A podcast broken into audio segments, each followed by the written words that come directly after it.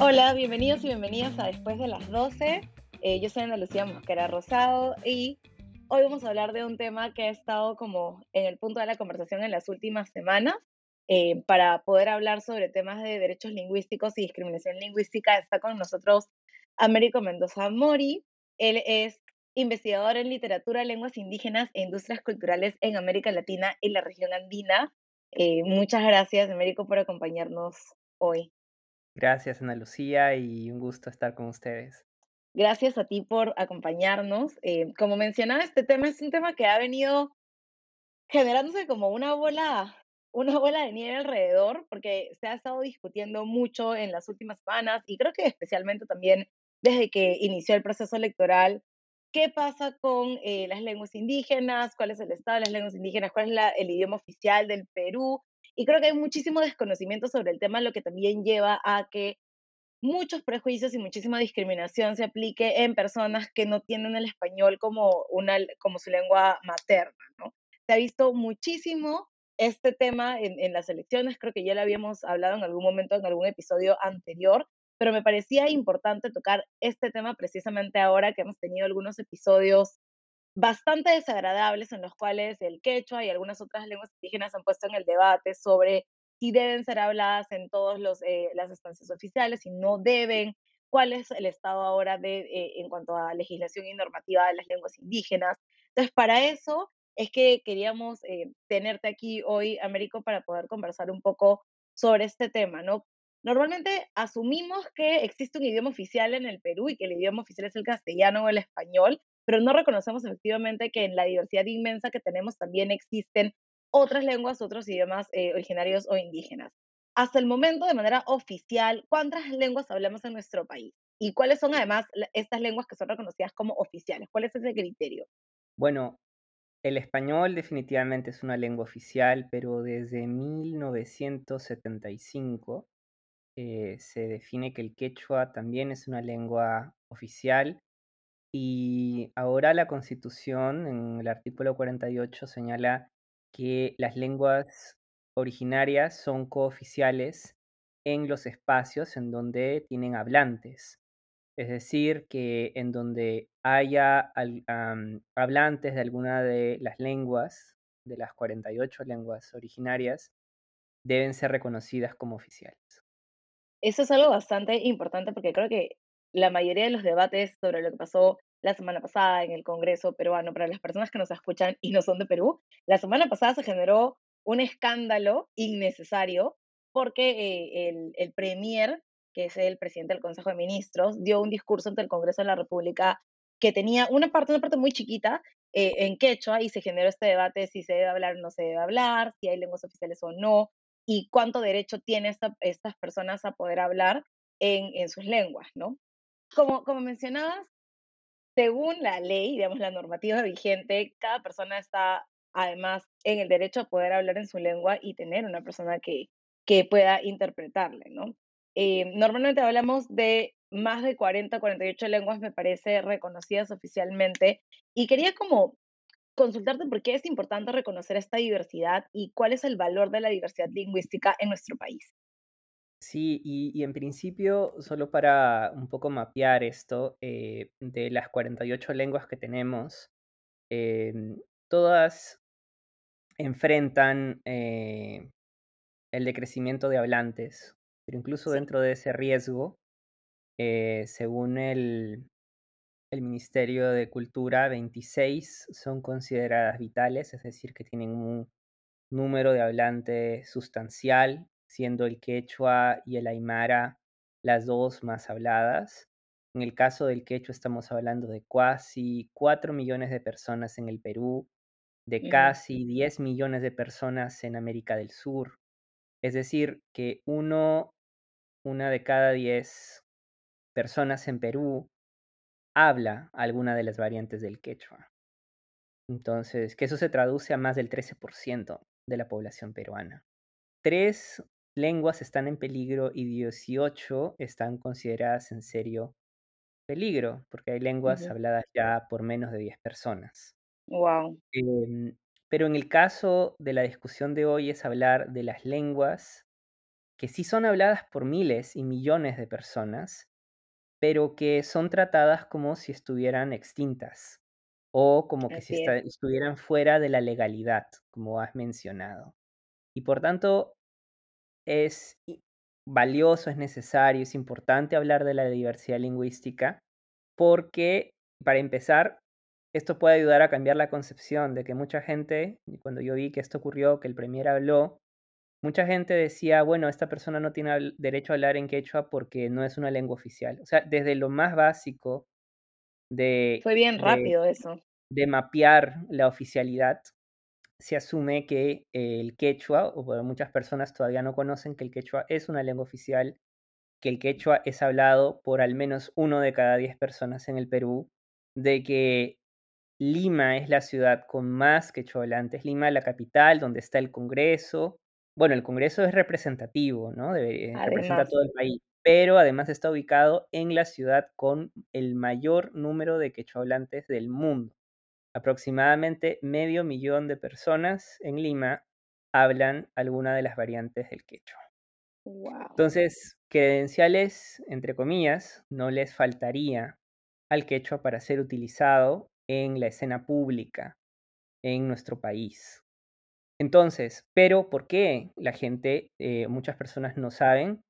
Entonces, la diversidad lingüística es el poner estos temas en tapete, eh, educarnos, pero además también la diversidad per se es valiosa porque cada lengua es un acceso a diferentes culturas.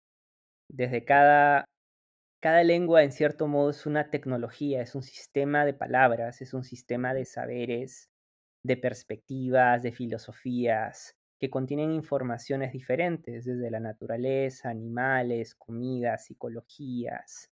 Entonces, esta diversidad ya la tenemos en el país y desde ahí hay esta riqueza.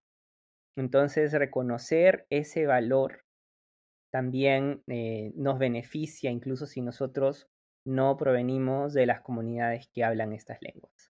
Eso es bien importante, ¿no? Porque a veces se asume esta idea de, bueno, que hablen en, en su lengua en las comunidades en las que eh, tienen esta lengua como predominante. No tienen que hablar esto en nuestros espacios. También lidia un poco con esta idea de la otredad, ¿no? De nosotros hablamos español y ellos hablan quechua, entonces que hablen quechua en los espacios en los que normalmente lo hablan, pero no en estos espacios que nos pertenecen, ¿no? Y como mencionas, e, es esta, esta idea de poder revalorar y, realmente reconocer la importancia de la diversidad lingüística nos ayuda también a, interactuar, a generar un sentido de comunidad con personas con las que compartimos muchas cosas, pero que también tienen un sistema de valores, tienen un sistema de creencias, tienen una cosmovisión que está asociada a cómo eh, se entiende el mundo a través de, la lengua también, ¿no? Y algo importante que mencionaba sobre, sobre Lima, siendo el mayor lugar que, que tiene eh, quechua hablantes, creo que es algo que nos ayuda también a romper esta concepción de no se habla quechua en Lima, en Lima eh, solamente se habla español o, Lima es solamente para los limeños y las personas que emigran son las que hablan quechua, los otros no, ¿no? Entonces hay que romper un poco con, con esta idea de, uno, que no es un idioma oficial y segundo, que eh, se habla fuera de Lima y no necesariamente en Lima, ¿no? Y además entender el Congreso como un espacio de representación. Es bien valioso lo, que decías, porque justo cuando conversaba con algunos amigos y, personas que me preguntaban un poco qué pasaba, entendí también que el Congreso, al ser un espacio, eh, un espacio público, además que es un espacio de representación de todos eh, los peruanos, no solamente los peruanos de Lima, debería ser un espacio donde se pudiera hablar en, quechua sin tener ningún tipo de problema, sin ser interpelado de la manera que fue eh, interpelado el premier eh, Bellido, ¿no? Cuando hablamos de este tema de derechos lingüísticos, que es algo que también se ha, malinterpretado mucho, ¿qué son estos derechos lingüísticos? ¿Cuáles son aquellos derechos lingüísticos que tenemos en el Perú? Sí, y para complementar lo que mencionas, también hay que ver cómo nosotros o cómo se ha ido narrando la idea de Perú, porque históricamente cada país ha construido su narrativa identitaria y en el caso actual de Perú se celebra mucho la multiculturalidad por la comida, por la música, por los lugares históricos. Entonces, si ya hemos asumido esa narrativa, o sea, hay otros países que más bien manejan la idea de un país, una lengua, un fenotipo, etc. Pero al menos en teoría nosotros hemos ido por el lado de la multiculturalidad, no es una multiculturalidad que solo ve el producto final, o no, es decir, ah, yo veo la comida, qué bonita, pero no sé qué hay detrás, quiénes la trabajan, de dónde viene ese saber, o la música, ¿no? ¿De dónde viene la música? ¿De dónde vienen estos ritmos?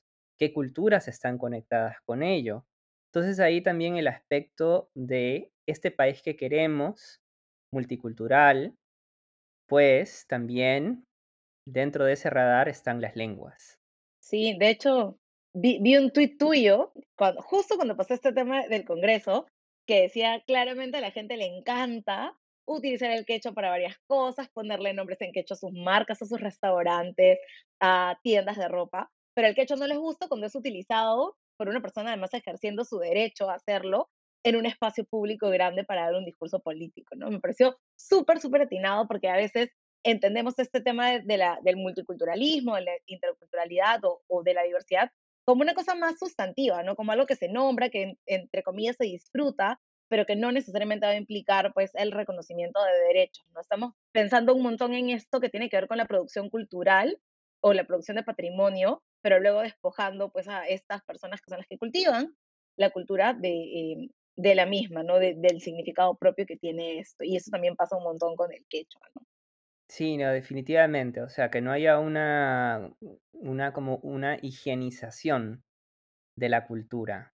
Entonces hay que conectarlo. Estoy de acuerdo contigo, gracias. Y sobre los derechos lingüísticos en nuestro país, con la legalización del quechua o la oficialización del quechua, se generan gramáticas, se crean los proyectos de educación intercultural, pero en términos de legislación, todavía estamos bastante, bastante en conversaciones. En el año 2007, en las Naciones Unidas sacan la Declaración sobre los Derechos de los Pueblos Indígenas. Y este documento se utiliza como base a nivel mundial para que los gobiernos implementen derechos que, suenan muy vagos, pero que realmente no, como que una persona tiene derecho a tener educación en su idioma, a que las comunidades tienen derecho a decidir sobre lo que ocurre en sus territorios, sobre que hay que entender que no hay una manera, un tipo de saber en específico, sino que hay diferentes saberes y esto se manifiesta en aspectos como salud, como educación, porque hay muchos temas culturales, no es lo mismo hablar sobre, por ejemplo, sexualidad en una cultura que en otra, o sobre eh, naturaleza en un espacio versus otro. Entonces, el gobierno peruano en estos años ha ido adaptando también trabajando con, e, el concepto de la Declaración de Naciones Unidas para enfocar que eh, se apliquen derechos lingüísticos en temas de educación, de justicia y de salud. Actualmente se está trabajando en una política nacional de lenguas indígenas que hace unos años, hace menos de cuatro años, se aprobó, pero que recién, yo no tengo no tengo el vocabulario legal, me parece que se aprobó primero la ley y luego el reglamento, pero todavía está conversándose. El, siguiente paso ha ocurrido hace poco, hace unos meses, pero ya desde el gobierno, desde la Dirección de Lenguas Indígenas, del Ministerio de Cultura y desde el Ministerio de Educación y también de Justicia, se está planteando qué tipo de, burocracia desean ser.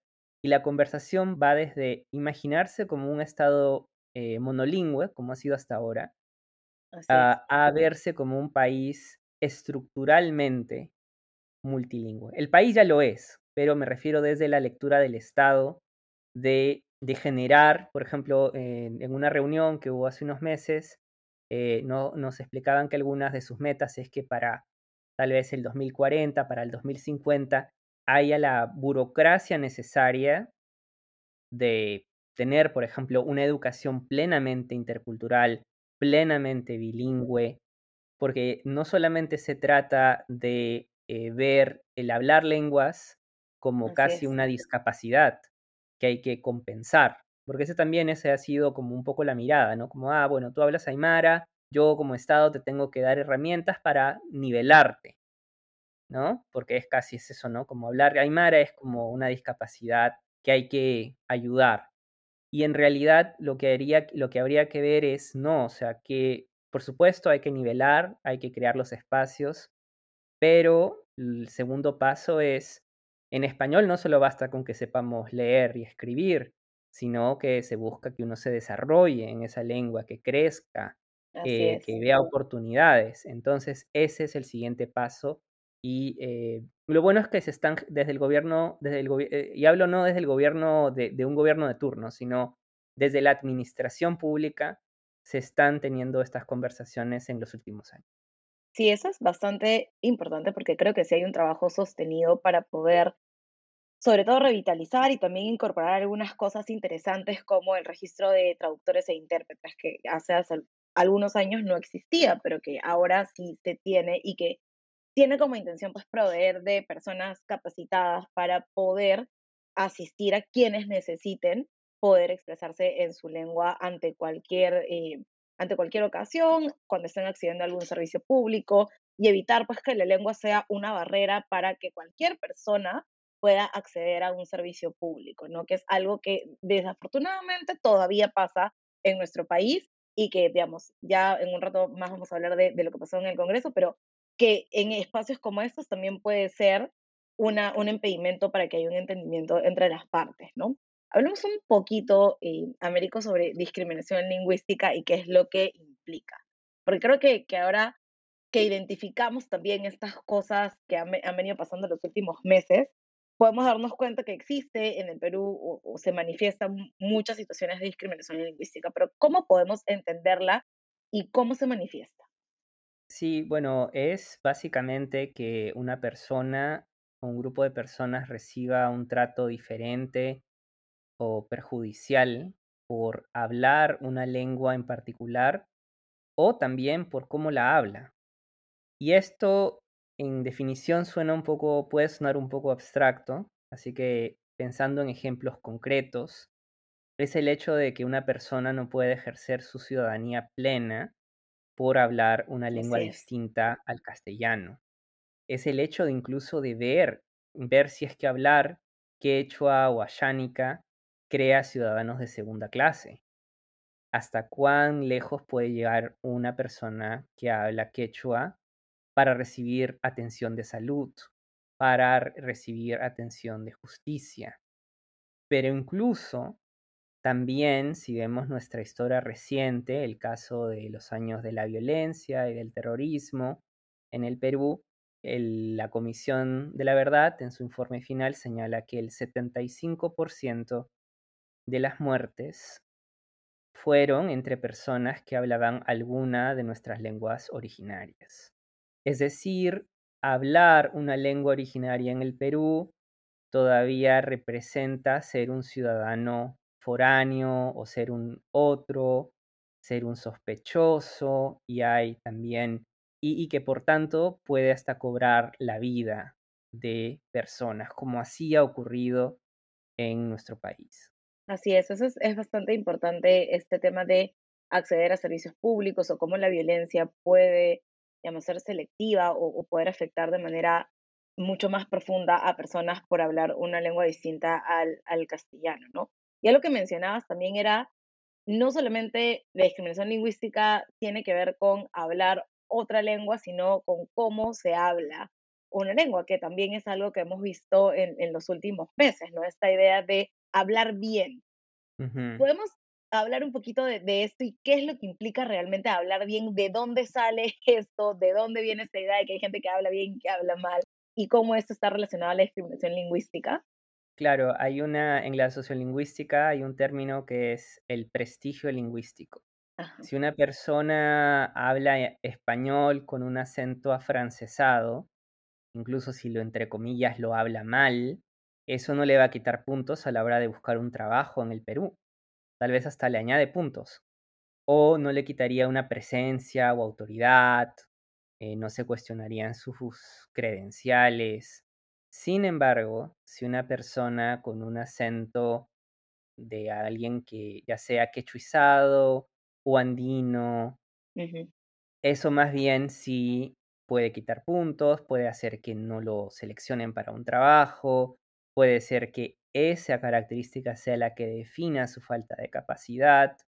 Entonces, eso hay que irlo cambiando también, porque tiene finalmente una, la raíz en eso también no es solamente, es la discriminación en general, nuestros prejuicios y el hecho de asumir que, o sea, digámoslo también, es el racismo, de que, por ejemplo, el francés, porque es europeo, porque es más blanco, porque es la cultura occidental, es mejor, y la cultura indígena, quechua, andina, chola, es inferior.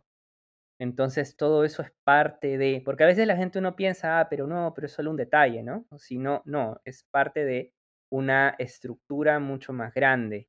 Entonces, o sea, cuando uno aprende francés, por ejemplo, uno de alguna manera sabe que tiene acceso a cierto capital cultural determinado. Cuando uno aprende quechua o cuando uno es hablante de quechua, ¿qué tan conscientes somos del capital cultural que esta persona tiene o accede? Si es que por tanto tiempo le hemos dado un valor de cero. Exacto, o menos que cero, ¿no? Menos eh, de cuando, cero. Cuando estabas hablando de, de, esto que pasa con las personas que hablan español con un acento, digamos, extranjero, pensaba también en, en esta idea de repensar si realmente las escuelas deberían enseñar algún tipo de lengua indígena y la oposición como general de muchas personas que decían que estas lenguas en realidad no son una vía para el progreso o no son modernas o no nos van a dar ningún tipo de beneficio adicional, ¿no? Pero que aprender, por ejemplo, inglés o aprender francés o aprender italiano sí es una cosa que nos puede ayudar a progresar en este mundo, ¿no? Pero hablar una, lengua indígena no necesariamente es algo visto como positivo, desafortunadamente, ¿no? Sí, yo creo que esa es una, es una falsa, em, o sea, es una falsa dicotomía, porque es asumir de que, de, que, de que es quechua versus inglés, cuando en realidad muchas sociedades, o sea, solo para poner ejemplos, ¿no? Muchas sociedades viven en el multilingüismo, como es el caso de la India, como es el caso de Islandia, como es el caso de Suiza. Entonces, no, no, no es algo... Y, estas mismas preguntas que ocurren, estaba pensando en algunos escritores de México que escriben en lenguas originarias, en náhuatl, en, en zapoteco, a ellos también les dicen lo mismo, ¿no? ¿Por qué promover el zapoteco en contra del inglés? Entonces, esta es una, estas son preguntas similares o en todo caso falacias similares que ocurren a través de la región y como dices tú, no, no, debe, no, se debe, no tiene por qué contraponerse ya que más bien hay otras sociedades en donde el multilingüismo es bastante común y más bien habría que aspirar a eso. Efectivamente, porque finalmente lo que hace es potenciar las sociedades, nuestra diversidad de poderse comunicar y poder tener acceso, como mencionabas al inicio de nuestra conversación, no solamente a un idioma, sino a todo un conjunto de conocimientos asociados a, a este idioma, ¿no? hemos hablado un poquito al inicio sobre cómo es que surge o cómo es que planteo la conversación de, sobre discriminación lingüística en el podcast. Y de hecho, lo que, lo que les decía, lo que les contaba era que a partir de lo que había pasado con el Congreso, en el Congreso hace unos días, me había estado preguntando cuán necesaria era tener esta conversación. Entonces, quería que andamos un poquito más en, en este tema y que, que, hablemos sobre qué fue lo que pasó en el Congreso, qué puede evidenciar una situación como esta, ¿no? Donde existe una persona que es eh, quechua hablante, que decide dar una parte de su discurso en el idioma que habla que no tiene ninguna persona que pueda traducirle en este momento y que además eh, lo que genera es la hostilidad de personas. Eh, ¿qué, ¿Qué pasó ahí? ¿Qué podemos decir o cómo podemos analizar este momento bien corto, porque duró como unos minutos apenas, pero que, que nos puede dejar saber muchas cosas? Claro. Bueno, a ver, lo primero que pensé cuando vi este discurso es que me sorprendió que no haya un traductor. Sí. Porque lo ha habido antes.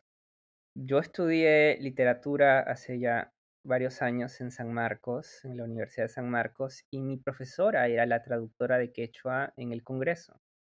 Cuando era congresista, estamos hablando de inicios del año 2000, cuando estaba la congresista Hilaria Supe, que es quechua hablante.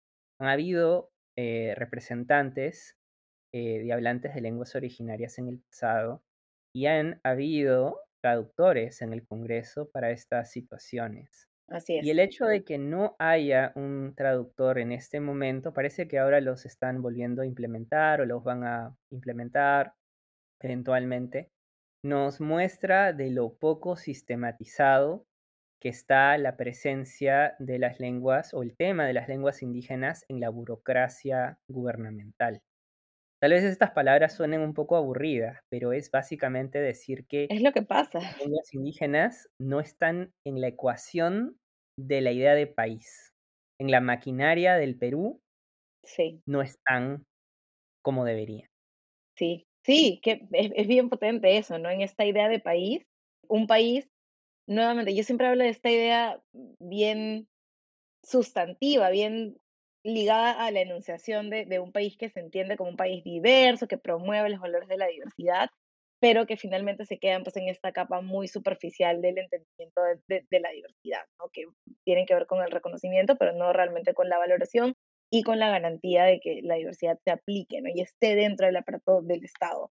Pero de hecho, sí, yo también, digamos, recuerdo que en algún momento habían traductores, me parece que, no sé si fue Hilaria Zupa o la congresista Sumire, explicaron que durante el periodo en el que ellas eran congresistas, que me parece que fue el mismo periodo, habían traductores y se había destinado un presupuesto específico para que hayan traductores permanentes en el Congreso, no solamente para traducir e interpretar lo que ellas mencionaban, sino también para que haya una atención a cualquier persona que necesite presentar algún documento, acceder a algún tipo de, servicio eh, eh, en quechua y en aymara, pero que por alguna razón que ella no comprendía, durante el periodo, durante los siguientes años, ese presupuesto se había eliminado y por tanto los intérpretes, los traductores e intérpretes habían eh, dejado de, estar de manera permanente en el Congreso. Entonces, claro, sí, creo que eso es lo primero que, que se puede evidenciar cuando vemos lo que pasó con el premier Bellido. Eh, y luego lo que vemos es esta hostilidad que se genera a partir de una persona hablando quechua, ¿no? Y muchas ideas en relación a que se está utilizando para incomodar a las personas, que se está haciendo a propósito, que claramente forman parte de un debate político independiente, pero que no deberían serlo en tanto cada persona, como habíamos mencionado, está en el derecho de poder comunicarse en su lengua y además a tener un traductor para hacerlo y que pueda ser entendido si es que las demás personas no, no la hablan, ¿no? Pero sí se generó muchísimo rechazo, mucha hostilidad al Premier Bellido, básicamente por haber hablado en quechua y finalmente eso terminó acaparando muchos de los debates y también desviando un poco la atención del fondo de lo que estaba pasando en ese momento, ¿no? Sí, digamos, un político puede utilizar, y de hecho está en su derecho a utilizar cualquiera de las lenguas oficiales que en este caso la ley ampara. Y más allá de cómo la use, porque de eso se trata, ¿no? No importa cómo se use, el hecho de que haya habido tal cargamontón tiene que ver todavía en que tenemos muy pocos referentes quechohablantes en la escena pública. Bueno, eso es cierto. Hace que cierta parte de la población, especialmente en la capital, limite su idea de quechohablante a una persona.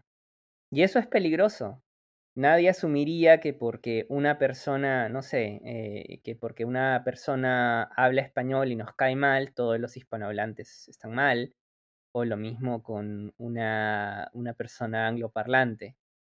Entonces, creo que la reacción habría que tomarla más bien como una oportunidad para decir, bueno, eso quiere decir que necesitamos a más personas quechohablantes en la escena pública. Definitivamente y educarnos también de asumir eso. O sea, al igual que yo no asumiría que todos los que hablan inglés son como el expresidente Trump, porque habla inglés, tampoco asumiría que todos los que hablan español son una persona determinada. No tendría por qué pensar eso con el quechua. Pero eso también ha ocurrido por, como mencionaste, que ha ocurrido una especie de romantización del quechua como un, como un commodity, como un producto, como algo decorativo que tal vez, si lo pensamos de la mejor manera, tal vez fue una herramienta para desestigmatizarlo luego del periodo de violencia, en donde ser quechohablante también, ahí podía ocasionar la muerte, tenía un estigma del terrorismo.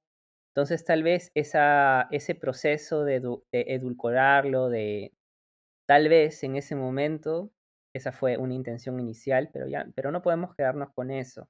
Entonces el, el ver en la lengua al hablante como una persona empoderada, que por tanto va a utilizar el idioma como desee. Igualmente, nosotros cuando hablamos español no estamos hablando en nombre de los hablantes del español, ¿verdad? Estamos hablando como personas, como individuos, y lo mismo está pasando en este caso, solamente que todavía nos cuesta porque la imagen de lo indígena, de los pueblos originarios, todavía en nuestra conversación se ve como muy monolítica o incluso muy ligada al pasado.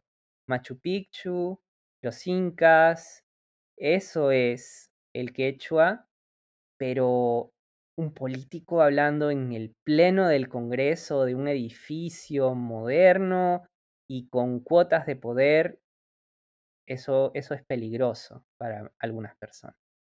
Sí, desafortunadamente creo que eso es una concepción. De mirar el quechua como un asunto del pasado y no como algo que forma parte de las culturas vivas que todavía tenemos, ¿no? Pero sí creo que se genera mucho esta, esta separación entre lo moderno, lo atrasado, el progreso y, la falta de, de, progreso a partir de cómo se habla, de qué lengua se habla también. Y como mencionas tú, nos hemos quedado mucho con digamos, aspectos que tienen que ver con la ancestralidad, ¿no? Una ancestralidad que muchas veces asumimos que está en el pasado, que no forma parte de cómo entendemos nuestro país, cuando contradictoriamente la mayoría de, eh, digamos, construcciones asociadas a nuestra propia identidad nacional tienen muchísimo que ver con una cultura andina, indígena originaria, ¿no? Pero que normalmente se reconoce simplemente como un producto, este, como una commodity, como mencionabas, pero no necesariamente como algo que forma parte de nuestra propia realidad como país. Es un problema bien complicado cuando se mercantiliza la cultura, ¿no? Claro, y, y, a, veces eh, por ahí he, visto que hay gente que señala como que acomodarse a un intérprete o a que la gente pueda hablar en otras lenguas que no sean el español, se ve como una logística innecesaria, como una molestia. Pero por otro lado, no hay esa molestia o parece no haberla con el inglés. Nunca, nunca es un problema. Siendo el inglés un idioma foráneo. Y nuevamente, no estamos contraponiendo un idioma con el otro, está muy bien aprender inglés, pero si estamos dispuestos a hacer todas las acomodaciones necesarias para el inglés en nuestro país, ¿por qué no estamos dispuestos hacer las acomodaciones necesarias para personas que son que desean ser ciudadanos de su propio país. Sí, es esta idea de la ciudadanía plena, ¿no? Es, tenemos 200 años de, vida republicana con muchas ciudadanías que todavía no son entendidas en, de manera completa, de manera plena, y creo que hacia eso deberíamos apuntar, ¿no? Y sí, mi, mi primer pensamiento con lo de Bellido también fue, ¿Por qué no hay un traductor aquí? ¿Por qué tienen que esperar que pase todo esto que se haga toda esta controversia para que luego traigan un traductor y digan, feliciten, nos hemos traído un traductor cuando en realidad eso debería ser la obligación de, del Congreso y también de, digamos, de las personas que están encargadas de protocolo y estas cosas para garantizar que si alguien quisiera hablar en su lengua, pues tenga un, un intérprete simultáneo, ¿no? No deberíamos esperar que estas sean cosas extraordinarias, sino que formen parte de la cotidianidad justo estaba pensando también en esta idea de no te entiendo, no, no, habla, no hables en esta lengua porque no te entiendo. ¿Qué pasa con todas las personas que no hablan en español o que no tienen el español como su lengua materna y que tienen dificultades no solamente para entender un discurso, para ver alguna otra cosa, sino para acceder a servicios públicos? ¿Qué es lo que pasa con los accesos a, a los servicios cuando no se habla el castellano? ¿Cómo puede presentarse alguna dificultad o un impedimento de personas que no son hablantes nativas de, castellano o que no tienen como primera lengua el castellano cuando están intentando acceder a servicios de salud, de educación u otro tipo de servicios. Sí, bueno, está el artículo 48 de la Constitución que habla de que las lenguas deben ser tienen el estatus de oficial, pero de ahí a la implementación concreta es algo que ha tomado bastante tiempo, que hasta ahora es un reto a la hora de pensar la educación intercultural bilingüe, porque nuevamente la, educación intercultural bilingüe, ah, incluso con buenas intenciones, la meta es, entre comillas, nivelar a la persona para que luego pueda eh, desenvolverse en un espacio hispanoparlante. Ocurre que llega un momento en muchas escuelas rurales eh, en que los niños empiezan la educación en su lengua materna, aprenden español, desarrollan capacidades de comunicación en su lengua materna, digamos el quechua, pero que luego quieren ir a la, secundaria o a la universidad y todo eso que saben ni siquiera cuenta en el proceso de admisión a este otro nivel educativo o profesional. Entonces, en eso se tiene que trabajar más, por eso está esta nueva política nacional de lenguas indígenas. Hay, ha, habido, hay ahora más iniciativas de tener puntos de atención en lenguas originarias, por ejemplo, en regiones como Cusco o como Apurímac. En Apurímac, que es casi el 70% de la población es hablante. Y el hecho de que recién hace unos años se piense en el número de, de en el número, la proporción y la, por, incluso si yo no estoy a favor de ver al Estado como una empresa, pero incluso la gente que lo ve así, pues tiene por último gente a quien servir, ¿no? Y debería servirle en su idioma, ¿no? Entonces desde cualquier ángulo, desde, hasta desde el ángulo más, no sé, frío, no se ha hecho el cuidado porque tal vez nuevamente no se ha visto la cantidad de personas, sino el valor de esas personas. Esos cuatro millones y pico de personas que hablan lenguas originarias puede que cuenten menos que alguien urbano en un espacio de mayor prestigio para los estándares actuales. Pero sí, eh, hay que crear más data, por ejemplo. Ah, hace unos años, yo sé que la cosa ha cambiado, pero por ejemplo, en muchos espacios de salud, en Cusco, por ejemplo, en el hospital regional, yo recuerdo que al menos hace 10 años no tenía una, base de datos de cuántos de sus trabajadores hablaban quechua, siendo una región 60% quechua hablante. O sea, algo tan básico, o sea, quisiera hablar de políticas más complejas, pero no, estamos hablando de políticas públicas tan, tan sencillas o tan iniciales como, a ver, servimos, el 60% de nuestra población habla quechua, eso está reflejado en la persona que va a atender a esta población. Increíble. Entonces, ya durante estos años han habido más espacios para compartir esto, para trabajar en esto. Y por supuesto, no es que antes la gente no ha querido, porque tampoco quiero sonar a de que ahora sí se trabaja y antes no, sino que antes el ir abriendo la puerta era muchísimo más difícil que ahora.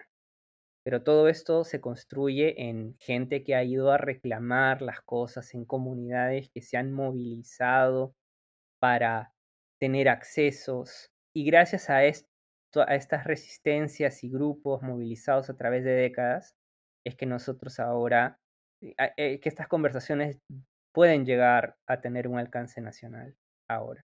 Sí, eh, como mencionas, ha habido mucho progreso en relación a, tener inclusive esto en cuenta, ¿no? El tema de los sistemas estadísticos, de recoger información, de poder brindar servicios y poder contar también con grupos de traductores e intérpretes que puedan facilitar estos procesos de diálogo, creo que es, que es positivo y se ha, se ha avanzado, no se ha avanzado, pero aún como mencionas, hay algunas cosas en relación a quienes realmente tienen valor y no quienes tienen que ser vistos como sujetos de derecho, quienes en verdad, o también estos procesos de asimilación, esa idea de tienen que adaptarse a el estándar o a lo que la mayoría, eh, a lo que la mayoría habla, el lenguaje que la mayoría habla, en vez de poder tener en cuenta estos factores relacionados a lo lingüístico que además forman parte de, de cómo nos entendemos como un país diverso, ¿no? Hace un ratito estábamos hablando de, de la lengua, no solamente como como este conjunto de, de cuestiones lingüísticas o, gramaticales, sino como esto que también es un medio para transmitir la cultura y para establecer relaciones, ¿no? ¿Qué consecuencias puede tener la discriminación lingüística en relación a la preservación cultural en nuestro país? ¿Cómo, cómo se entienden estas dos cosas? ¿Se separan, se unen en algún momento? ¿Cómo las vemos? Sí, bueno, primero que, que se le niega a la humanidad a muchas personas, la humanidad plena, la ciudadanía plena.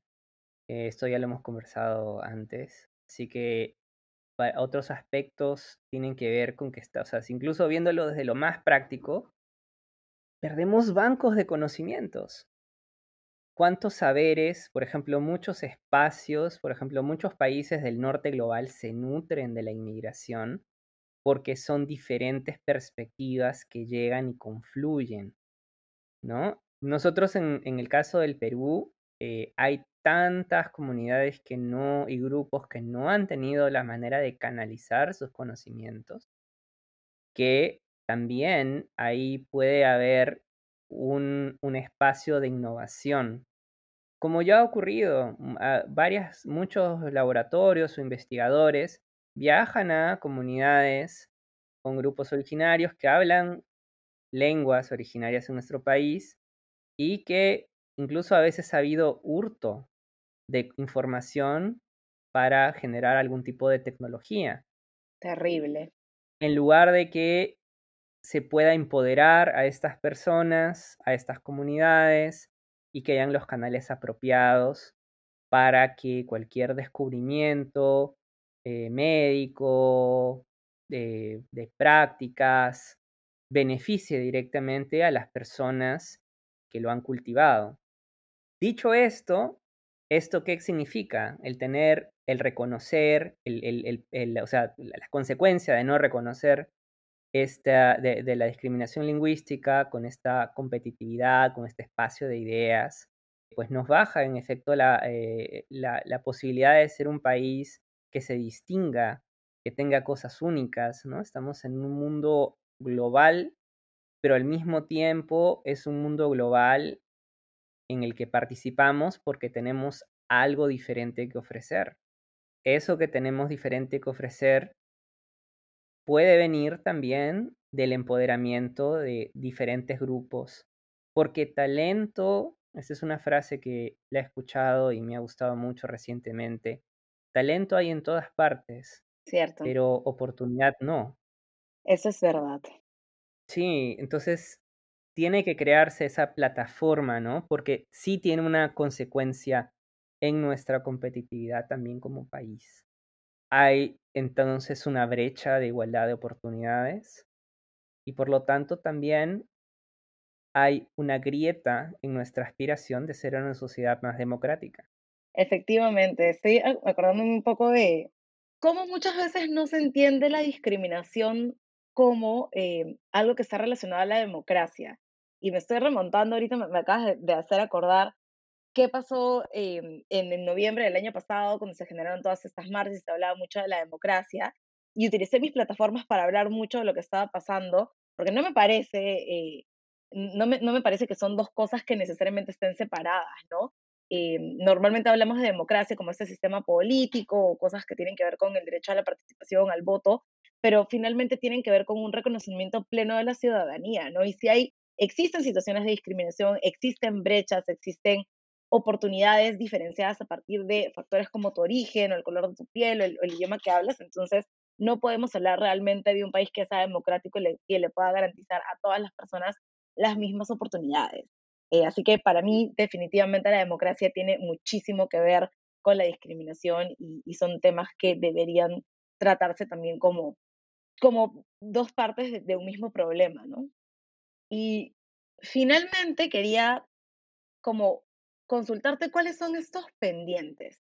¿Qué, ¿Qué falta? Sé que falta mucho, pero ¿qué podemos hacer para tener o promover un verdadero respeto y reconocimiento de la diversidad lingüística en el país. Hemos avanzado, pero ¿qué otras cosas necesitamos hacer como sociedad y también desde el Estado para poder garantizar que todas las personas eh, puedan acceder de manera plena a sus derechos lingüísticos?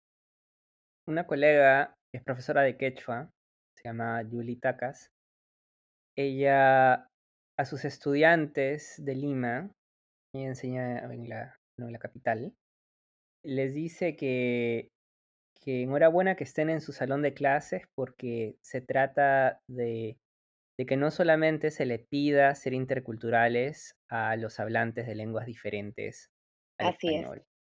¿no? O sea, es verdad, el, el- una persona quechua hablante que entra a la educación intercultural, que se llama EIB, ¿no? Por sus siglas, em, aprende español, aprende a conectar con el resto del país, pero es algo que en realidad nos correspondería a todos, sin importar dónde nos encontramos. Es algo que entonces las personas que viven en las ciudades realmente vemos como nuestra tarea el educarnos por ser más multiculturales. Y si la respuesta es tímida o es un no, entonces hay que buscar ese punto ciego que todavía tenemos. Porque desde ahí entonces podemos buscar mayor exposición y por lo tanto también se va a generar una mayor visibilidad. Es decir, que no solo vamos a tener a un interlocutor o dos interlocutores que nos representen a toda la comunidad quechohablante. Últimamente, en estas semanas, dos personas pareciera que son los representantes de cuatro millones de quechohablantes, solamente sí. porque son las únicas dos personas, estoy hablando ¿no? del premier Bellido y del ministro Galvez, que son quechohablantes, y de pronto ya esa es la única manera de acceder a este, eh, a, a este espacio cultural. No lo es, es uno de cada diez peruanos.